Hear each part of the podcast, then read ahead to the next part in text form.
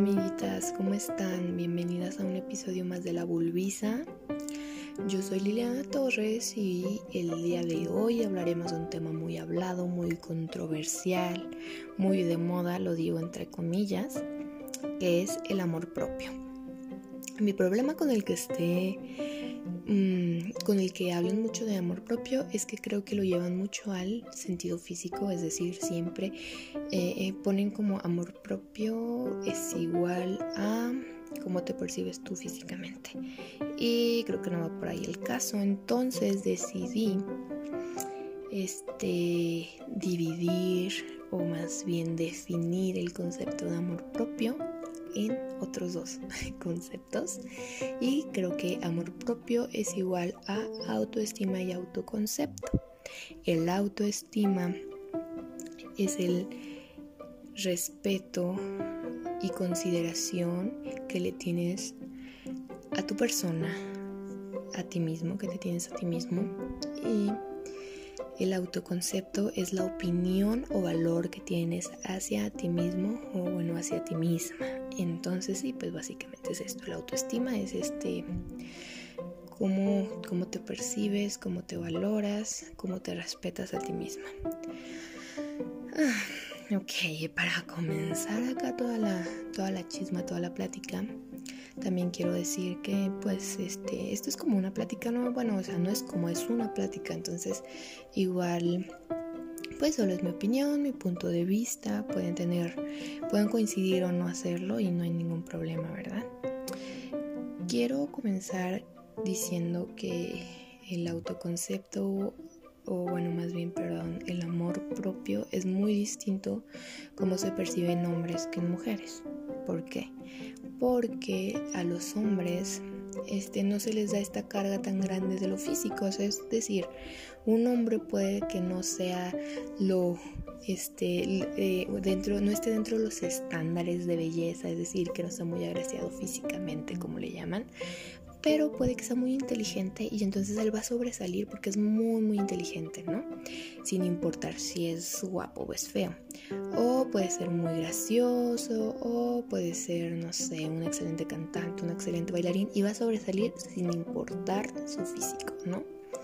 Sin embargo, a las mujeres no, no nos sucede esto. A las mujeres puede ser la mujer más inteligente, la científica más brillante, pero siempre van a preguntar, mm, ok, ¿y cómo es físicamente? Y está bonita, está fea, está gorda, está delgada, ¿cómo es ella? Este quiero saber. Puede ser la mejor comediante y en vez de fijarse en su rutina o ok, se fijan en su rutina de comedia diciendo, wow, está excelente, pero ¿y cómo es físicamente? Ay, es que no me gusta porque está fea, ¿no? Lo vemos, por ejemplo, en el caso de Adele, ¿no? Que es una cantante tan gigante, tan, tan grande, tan buena en lo que hace y que es lo primero que, a lo que se fijan, ay, es que ahora es delgada, qué bueno que ella es delgada, como si eso importara o, o si por eso valiera más, ¿no? Cosa que no sucede en personajes masculinos.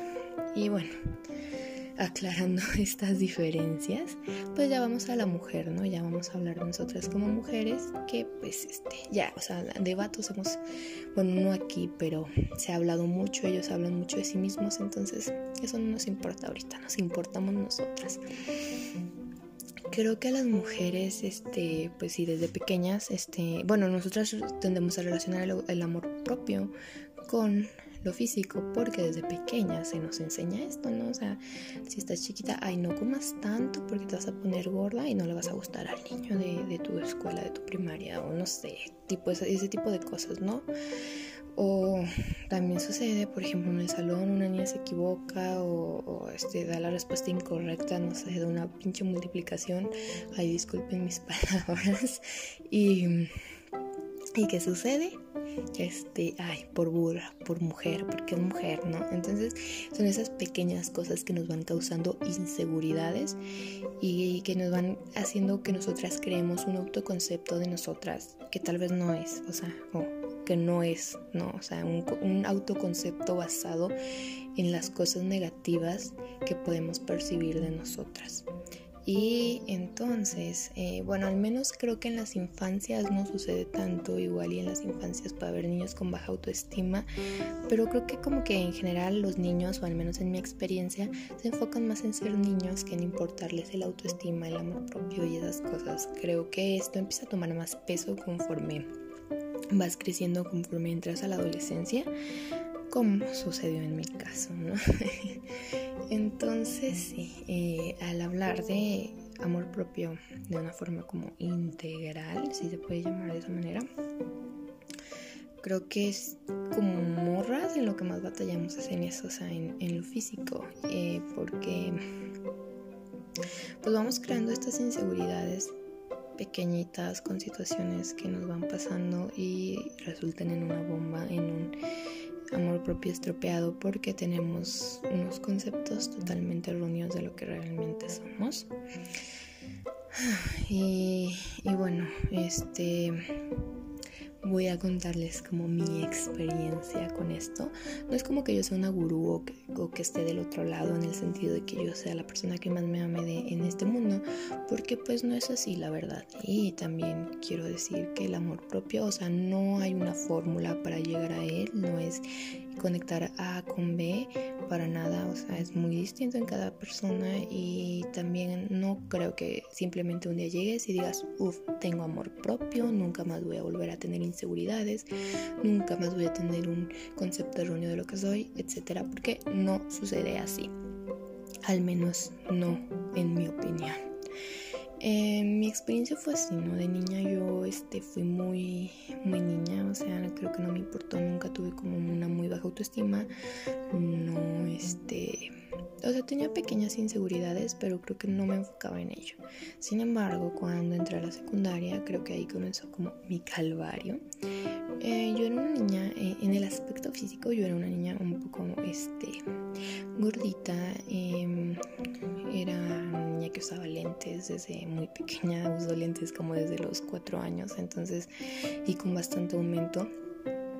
Entonces era como que, uff, jamás me bulearon así de que llegaron y me dijeron, ay, no sé, pinche cuatro ojos o algo así pero yo sí sentía ese rechazo que, que, que, de, de, los demás hacia mí, ¿no?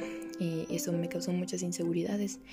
Cuando yo venía de ser una niña, o sea, de estar en primaria, donde yo era una niña bastante segura en el sentido académico, porque siempre tenía muy buenas calificaciones, entonces jamás se me dificultó el hablar, el levantar la mano y decir esto por esto y por esto, o dar mi opinión. Pero creo que lo físico me fue consumiendo. O sea, yo me sentía mal por mi físico, entonces me daba pena, un, poquito más de pena hablar, porque sentía que me iban a juzgar por cómo me veía. Volvemos a esta carga que nos dan las morras, ¿no? Fue cuando yo empecé a sentir esta, no sé si se le puede llamar opresión, creo que sí, esta opresión por mi género, que obviamente en ese tiempo no entendía nada de esto. Y pues, ¿qué fue lo que sucedió? En ese tiempo igual, o sea, no me interesaba mucho cómo encajar hasta que me empezó a gustar una persona y fue así como, que no me va a querer porque yo soy gorda, o sea, yo ya me había creado ese concepto de mí, mi autoconcepto era Marcela, la niña que, ok, sí es inteligente, pero que creces gorda y está ciega y usa lentes gigantes y nadie la va a querer. Entonces, pues este, empecé a a querer cambiar mi físico porque eh, de alguna u otra forma creí que si cambiaba mi físico iba a valer más o iba a importar más o iba a tener un... Pues sí, iba, iba a valer más simplemente. Entonces, pues ya empecé a ir al gimnasio. Mi mamá siempre ha sido una persona bastante activa, bastante energética y fuerte. Y pues me iba con ella al gimnasio y todo. Y yo no sé, yo no veía cambios en mi cuerpo pero creo que también era porque como que estaba en una etapa, o sea, es como esa pubertadcita, ¿no? O sea, donde como que no eres ni niño ni adolescente y todo, pero a mí me urgía, me urgía ser este, adolescente y ser homogénica, entonces pues hice de todo, de todo, de todo, este, caí en cosas que eran un poco dañinas para mí en el sentido de no quería comer mucho, aunque tuviera un montón de hambre, o iba a entrenar sin comer. Después tuve un pequeño problema pues con este los laxantes, decidí laxarme para este para estar más delgada y sí, pues básicamente bulimia. Pero pues este, o sea, y todo esto porque yo creía que pues si yo estaba delgada, mi voz iba a valer más y a la vez iba a ser más atractiva para el ojo, no, no quiero decir masculino porque bisexual, pero pues para, para el ojo de las personas que me gustaban. Y bueno, este obviamente pues no fue así, ¿no? Obviamente, bueno, sí fue así, porque obviamente pues, lo inevitable es ejercicio, no comía, bajé de peso. Y entró la, la pubertad y, perdón, la adolescencia y pues ya, ok, era una adolescente, digamos, homogénica, que realmente no lo soy, ¿verdad? Hay muchas cosas que no me hacen ser el estándar de belleza, pero en su tiempo pues más o menos daba, ¿no? y no, pues la verdad es que... Mmm, sí, pues las personas ya me, veían de otra manera, pero yo me seguía viendo, o sea, mi, autoconcepto seguía siendo la niña gorda, que ahora ya no está gorda, pero soy la niña gorda de todos modos y mi voz sigue valiendo menos que la de los demás, que de la muchacha bonita o que de el vato guapo o que del vato inteligente. Para mí, eh, o sea, tal vez los demás me percibían de otra manera, pero yo me seguía percibiendo como la niña tal, ¿no? O sea, ¿por qué? Porque mi mente ya había trabajado bastante en decirme que esa era yo, ¿no? En encerrarme en que eso era yo. Y bueno, este. Mm, yo siempre, desde que los seis años o siete años más o menos, he ido a terapia, es decir, a, este, psicólogos. Eh, bueno, ahorita no voy a psicólogo, pero he ido a psicólogos y. Este, bueno, o sea, ahorita voy a otro tipo de terapia, sigo en terapia, jeje. Entonces sí, el punto es que nunca quise como hablarlo con mi psicóloga porque incluso con ella me daba pena decirlo así como es que me doy asco, mi cuerpo me da asco, siento que valgo menos. Entonces, a pesar de, tener como esa ayuda psicológica, pues nunca, nunca toqué el tema. El punto es que cuando yo pude darme cuenta que yo, que mi autoconcepto, el autoconcepto que tenía de mí y el autoestima que tenía de mí eran erróneos y eran más bien mis defectos encerrados y no lo que soy, cambió todo y digamos, ¿cómo me di cuenta? Bueno, pues me di cuenta en terapia, este, no sé, un día toqué el tema como que me cansé, toqué el tema y lo dije. Y me acuerdo que mi psicóloga me puso un ejercicio muy chido, este, en una hoja anotar lo que no me gustaba de mí y en otra lo que me gustaba y luego darle que, como que, que, tenía más peso para mí y así, o sea, fue como que un ejercicio muy cool y me hizo darme cuenta de esto, ¿no? Y entonces, ¡pum! O sea, no digamos que no de un día a otro superé mis problemas físicos o mis detalles con lo físico, porque no, no fue así. Pero digamos que ya no me importaba tanto y entendí que pues mi voz valía lo mismo si era gorda, si era delgada, si era morena, si era güera, si era como fuera. Mi voz valía exactamente lo mismo. Pero luego llegó una inseguridad emocional e intelectual, tal vez se puede decir así. Mm, intelectual porque yo creía que valía menos, o sea, pues no que valía menos, pero sí creía que yo era menos que otras, este, por ejemplo, compañeras del salón que tenían mejores calificaciones que yo. Bueno, porque siempre he sido una matadita, ¿no? Entonces yo me sentía muy insegura por eso y era así como, mm, creo que, creo que no valgo tanto porque no soy tan inteligente como ella o así, me sentí un poco inferior. Y bueno, también tenía como esta inseguridad emocional porque pues este era como muy inestable emocionalmente.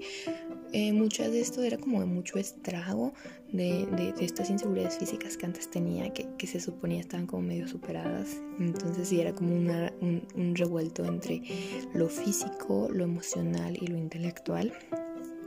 Eh, Igual, eh, lo, hablé en terapia y creo que fue como el hablarlo, es como lo que te sirve para ordenar tus ideas y ordenar tus conceptos de ti misma. Em, y bueno, eh, como, que, como que todo va marchando un poco mejor. Pero les voy a decir, o sea, no es como que yo tenga el mejor amor propio de la vida, porque no es así, la verdad. O sea, siempre tengo, a veces me bajoneo, a veces me siento bien, pero ahora entiendo que pues no todo este es una carga, o sea, no todo no todas esas cosas negativas que digo que soy es lo que soy. A veces simplemente es la versión negativa que quiere salir ahí, pero no es lo que soy. Obviamente hay mil cosas más que explotar de mí que no son cosas negativas, ¿no? Y bueno, pues sí, esa fue como mi experiencia. Em, creo que este quería darles como consejos, eh, como para ahondar un poco más en el tema así de, ay, pues te voy a aconsejar esto, pero no sé, no me creo con la autoridad moral para dar consejos. Entonces aquí justo ahorita, en este instante, acabo de decidir mejor seguir como controlando sobre esto. Eh, maybe al final, porque sé que pues ir a terapia es un privilegio y no todo el mundo, o sea, no mis conocidos cercanos se burlan de mí porque dicen que todo quiero arreglar con ir a terapia, tipo se rompió un vaso de terapia, entonces yo sé que no todo el mundo tiene las posibilidades de ir a terapia, entonces igual y si voy a dar como uno o dos consejos, tips que a mí me dieron en terapia y que pues a mí me funcionaron y espero que a ustedes les funcione, pero primero em, quiero seguir como hablando de esto. Em, creo que lo que quiero decir es que bueno, eh, ya hay que aclarar esto. Las mujeres este, valemos lo mismo que los hombres. Eh, nosotras no debemos de sentirnos menos porque, o sea, tipo, ok, es que él es muy inteligente y pues él no lo van a medir eh, con eso porque pues él es hombre y yo soy mujer y a mí se van a fijar en mi físico, etcétera, etcétera. Y bueno, es que no les puedo decir Exacto, creo que para allá voy. No les puedo decir así como, valemos lo mismo y no se preocupen porque sabemos que estamos en este sistema y en esta estructura donde claramente somos desiguales a ellos y el sentirte igual que ellos pues no va a funcionar porque igual vamos a seguir siendo menos, ¿no? Pero bueno, eh, creo que a nivel personal, a nivel individual, no quiero hablar en una colectividad porque sabemos que pues ahí intervienen muchísimas cosas más que el simple concepto que tengas de ti misma. Entonces vamos a hablar de manera individual. Em, creo que nosotras morras este, debemos de, sí, o sea, de dejar de lado este concepto de si somos bonitas, o sea, valgo por lo bonita que soy, por lo bella que soy. No está mal si te quieres cuidar, o sea, Claramente no está mal si tú quieres cuidar tu cuerpo, si quieres hacer un chingo de ejercicio para verte bien, no está mal. Si quieres maquillarte un chingo para verte bonita, no está mal. Si te quieres pintar el cabello, etc. Yo estoy súper a favor de eso porque creo claramente que, tipo, yo no me arreglo mucho las uñas, pero el día que me pongo, no sé, este, un poquito de brillitos o me las pinto, uff, me siento soñada, siento que mi autoestima sube 20 niveles más. Entonces, no, o sea, yo no estoy en contra de ese tipo de cosas pero sí creo que, bueno, pues toda la vida históricamente hemos valido por nuestro físico y estamos en un tiempo donde podemos o, tenemos un poquito más de voz, entonces creo que podemos valer por muchas otras cosas. Y sé lo cabrona que es el, es la inseguridad intelectual, el sentirte menos que otra chava o que otro vato, este, intelectualmente hablando, es difícil porque, ajá, como que te da pena expresarte, dar tu opinión. Y, y, llegando a ese tema, yo creo que, amigas, este, lo que pueden, este, lo que, lo que se debe hacer, supongo, en ese, en ese punto es ser tú, o sea, expresarte y ya. O sea, no necesitas de ser la más inteligente. Esto me pasó, por ejemplo, en matemáticas. Ahí voy con mis experiencias, güey, porque mira, tengo 17 años, este, estoy en la prepa, no puedo darte otras cosas que no sean experiencias. una vez escuché una señora que dijo ver y vivir, y creo que sí, pues nada más puedo decir lo que he visto y lo que he vivido, porque como que no es como que sea una profesional en el tema, ¿verdad? Entonces, este en donde estaba, en que, pues sí, o sea, en matemáticas, por ejemplo, a mí me pasaba mucho que yo creía que era una tonta, porque desde primaria, mm, sacaba 10 en todo y en matemáticas 9. Entonces yo creía que era una tonta, que no servía para las matemáticas, le ponía un montón de empeño y siempre, siempre, siempre iba un poco más bajo en matemáticas que en el resto de las materias. Yo creí que era una tonta, que yo no iba a poder estudiar, no sé, una ingeniería o whatever, algo que tenga que ver con matemáticas, porque yo no servía para eso. Y luego, este Mm, entré como a la prepa, bueno, no entré como entré a la prepa y me tocó un profe que explicaba chido, que me caía bien, me sentía a gusto en el ambiente, en ese ambiente y entonces por primera vez me sentí segura en matemáticas de levantar la mano y sabía que si estaba mal, o sea, si mi respuesta era errónea, no iba a ser juzgada ante toda la clase porque mi respuesta estaba mal o no me iban a regañar o no iba a haber una consecuencia, etc. Entonces eso creo que me sirvió mucho para confiarme más en matemáticas y empecé a sacar mejor calificación en matemáticas, me empecé a esforzar obviamente también, pero a la vez este, me empezó a ir bien en matemáticas y fue como, ok, entonces, este Marcela, o sea, dentro de mi autoconcepto, dentro de mi autoestima, yo tenía ahí un, un, parrafito que decía, Marcela es mala para matemáticas, nunca entres en una carrera que tenga que ver con matemáticas, nunca se te ocurre opinar sobre matemáticas porque no eres buena. Y resulta que dije, güey, güey, o sea, sí puedo con matemáticas, no está tan difícil, sí me gustan las matemáticas, sí les entiendo.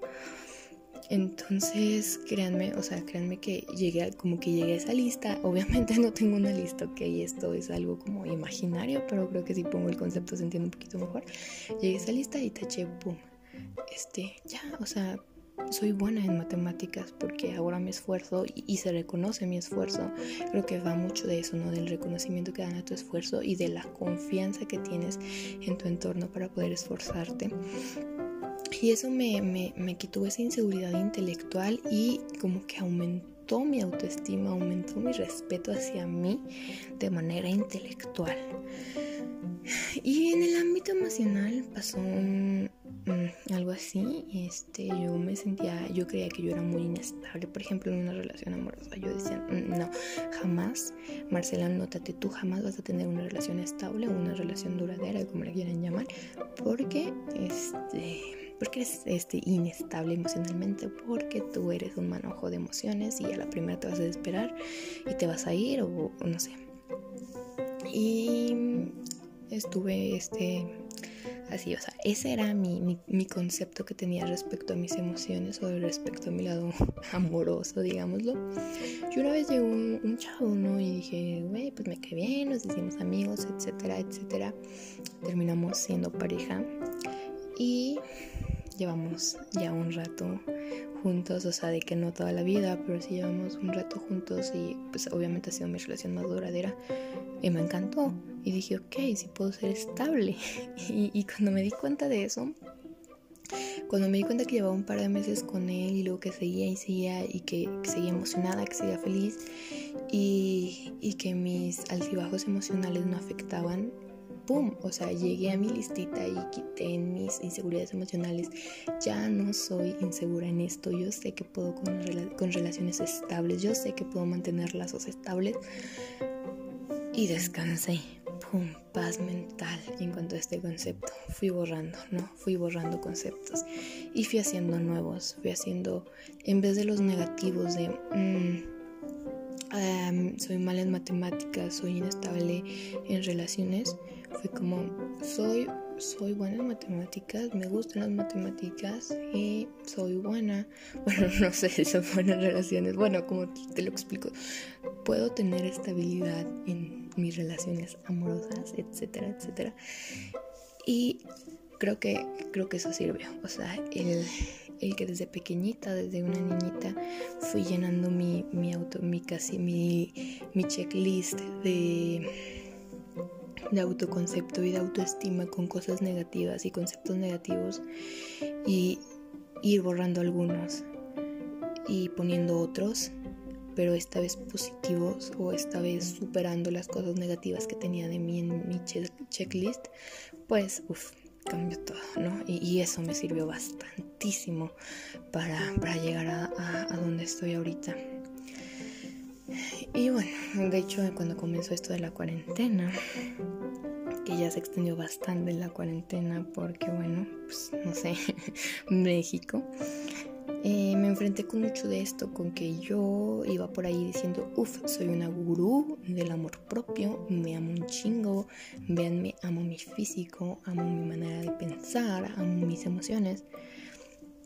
Y estuve encerradita y estuve sola conmigo y dije, mm, ay güey, creo que no quiero tanto mi físico como decía, creo que no quiero tanto mis emociones como decía. Y bueno, es que no es que no las quiera, es que tal vez eh, hay una... O sea, las cosas se van tornando diferente porque es un proceso, ¿no? O sea, los humanos somos muy cambiantes, las mujeres somos muy cambiantes, no soy la misma persona de hace tres meses, ni de hace seis, ni de hace un año, mucho menos. Entonces, obviamente, mis conceptos no son los mismos de hace un año, ¿no? Y por lo mismo, este, tal vez cuando vas por ahí solo queriendo sostener esos conceptos, este, y luego te das cuenta que ya cambiaste y que tal vez no eras este, este concepto, pues, uff, como que medio se te derrumba el mundo. Por eso les decía que pues como que el amor propio no es una fórmula que tengas que seguir porque, o sea, y no es un estado absoluto, no es como que un día a los 15 años consigues amor propio y hasta los, no sé, 90 que te mueras vas a tener amor propio. No, o sea, creo que te vas enfrentando a distintas cosas, creo que vas evolucionando, creo que vas cambiando y con eso va cambiando tu amor propio y no sé, a veces tienes más, a veces tienes menos, porque pues depende mucho de tu autoconcepto y de esta autoestima, ¿no? Entonces, pues sí. Y ahora sí, mis conceptos, que insisto, no tengo mucha autoridad moral para darlos, pero igual los daré. Este, bueno, número uno, y el que ya todos saben, ve a terapia, neta, ve a terapia. No cualquier terapia, una terapia que, que te funcione a ti, una terapia donde tú te sientas cómodo. Pero si no tienes el privilegio para ir, yo creo que algo que sirve mucho es, como te digo, hacer una listita y revisar cómo tienes ahorita tu autoconcepto y tu autoestima y luego obviamente cosas negativas, cosas positivas después y de ahí poner una balanza, ¿no? Eh, tal vez esto enfrentar las cosas negativas que tienes hacia ti, si realmente son ciertas y si incluso puedes superarlas, o sea, si puedes, no sé, tipo, está ahí, soy malo leyendo en voz alta y luego dices, bueno, güey, igual y eso lo puedo este, superar practicando mi lectura, fomentando mi lectura para después poder leer bien en voz alta, ¿no? Por ejemplo, no sé. Y pues por ahí vas un poco, poco a poco mejorándolo, ¿no? Igual pues en la manera física ah, por lo mismo no sé tipo mm, tal vez no me gusta mucho mi cabello y pues si te lo quieres cambiar cámbiatelo y tal vez eso te funcione a ti no tal vez el modificarte tu cabello te funcione para sentirte mejor o el pintarte las uñas etcétera. Creo que creo que eso eso el enfrentar esas cosas negativas que tienes de ti en tu, en tu listita de autoconceptos y de de, bueno, de amor propio. Igual en el lado emocional, ¿no? Creo que sí, creo que esos serían mis dos grandes conceptos. No te puedo dar más consejos porque creo que ya ahí estaría metiéndome en un lugar que no me corresponde.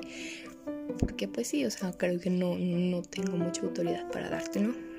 Pero sí creo que tal vez después de que escuchen esto, tal vez eh, maybe la enseñanza debería ser amor propio no es igual a cómo luzco físicamente. Amor propio es algo más integral que se compone de autoestima y de autoconcepto y que se refiere al lado emocional como persona, al lado físico como persona, al lado intelectual como persona básicamente, creo yo. Tal vez igual se compone de más cosas, pero creo que esas son como las tres principales o las tres que yo he identificado.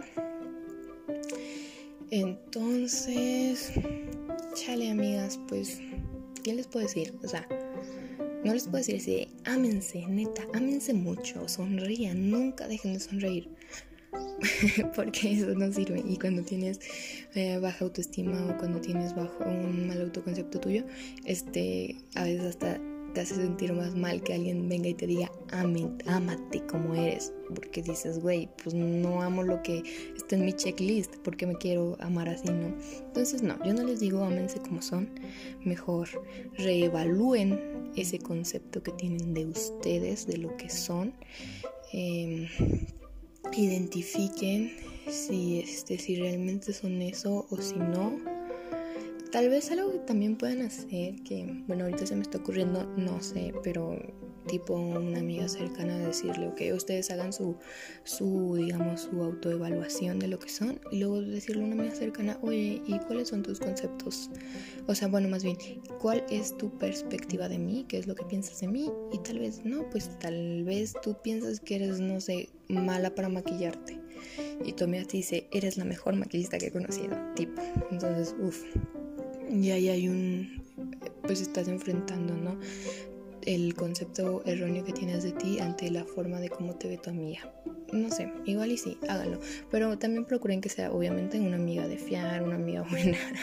no vayan con la chava con la que tuvieron pedos y, y las detesta porque obviamente les va a dar un concepto erróneo de ustedes. O háganlo con sus mamis, tal vez. O sea, las mamás luego son muy buenas para ver esas cosas extraordinarias que nosotros tenemos y, nos, y somos incapaces de este, percibir.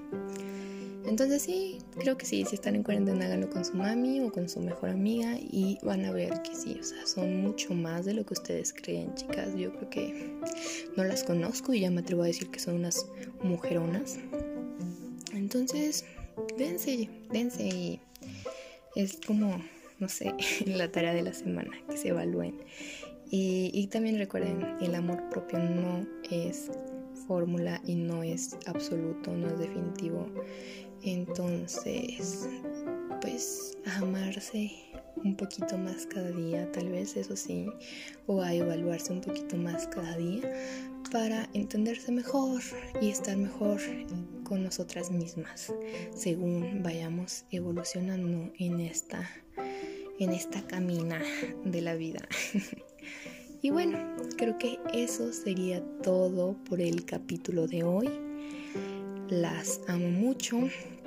Saben que me pueden encontrar en redes sociales, en Facebook como Liliana Torres y en Instagram sobre todo porque pues luego en Facebook este ya casi llego al límite de amigos creo.